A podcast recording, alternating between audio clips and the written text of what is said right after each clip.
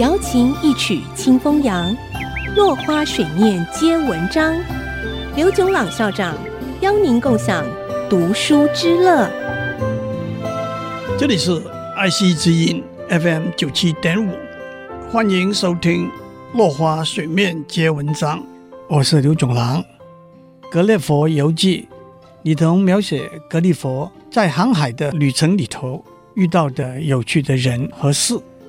格列佛到了一个叫巴洛丁纳的国家，巴洛丁纳是个大人国，那里的人身高十几二十公尺，是普通人的十多倍。他们跨一步就是十公尺，他们的楼梯每一级的高度差不多是两公尺，跟格列佛的身高一样。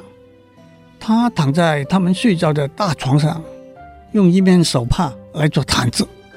当他半夜醒过来要上厕所的时候，发现床的高度有七八公尺，还好女主人把他抓起来，放他在地上，否则他真是要尿床了。他们的猫有三头牛那么大，有一次格列佛差点给两只老鼠吃掉，他拿着剑跟老鼠搏斗，才把老鼠杀死。格列佛先是给一位农夫发现的。农夫把他交给他九岁的小女儿照顾，他把它放在一个盒子里头，带着他巡回展览表演赚钱。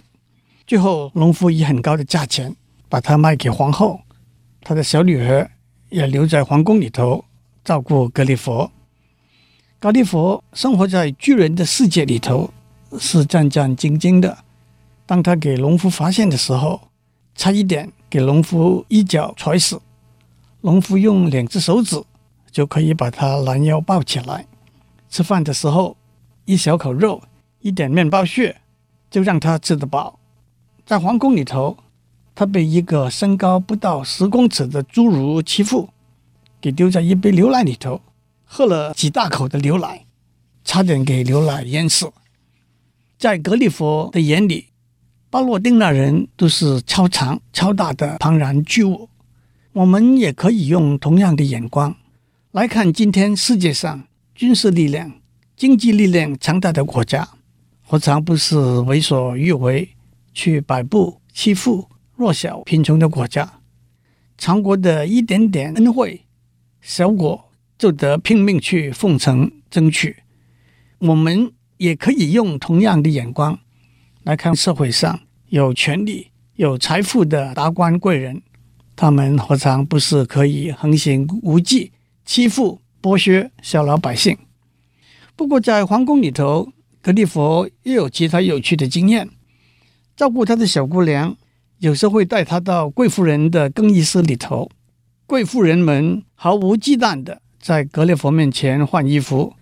格列佛说：“他们的皮肤可真粗糙，毛孔又大，皮肤的颜色又不均匀，一颗痣。”就像一座小山一样，有一位贵妇胸前长了一个疮，那看起来才真可怕。还有他们自己不觉得，格列佛却发现他们身体散发出来的味道实在令人恶心。这更让格列佛回想起在小人国的时候，那里的人皮肤是那么细致，肤色是那么柔和。其实任何东西放在放大镜底下，许多缺点。都会清楚地显现出来。所以，作为一个大人国里头的巨人也好，作为一个在国家社会里头有权力地位、负有重大责任的人也好，他们都应该随时随地准备接受严格的观察和考验，因为他们任何的缺失都会被看得很清楚。何况许多所谓的大人物。都是我们小人物把他们放在大人物的位置上面的，他们应该警惕，知道小人物一直是盯着他们看的。今天的时间到了，我们下次再继续聊。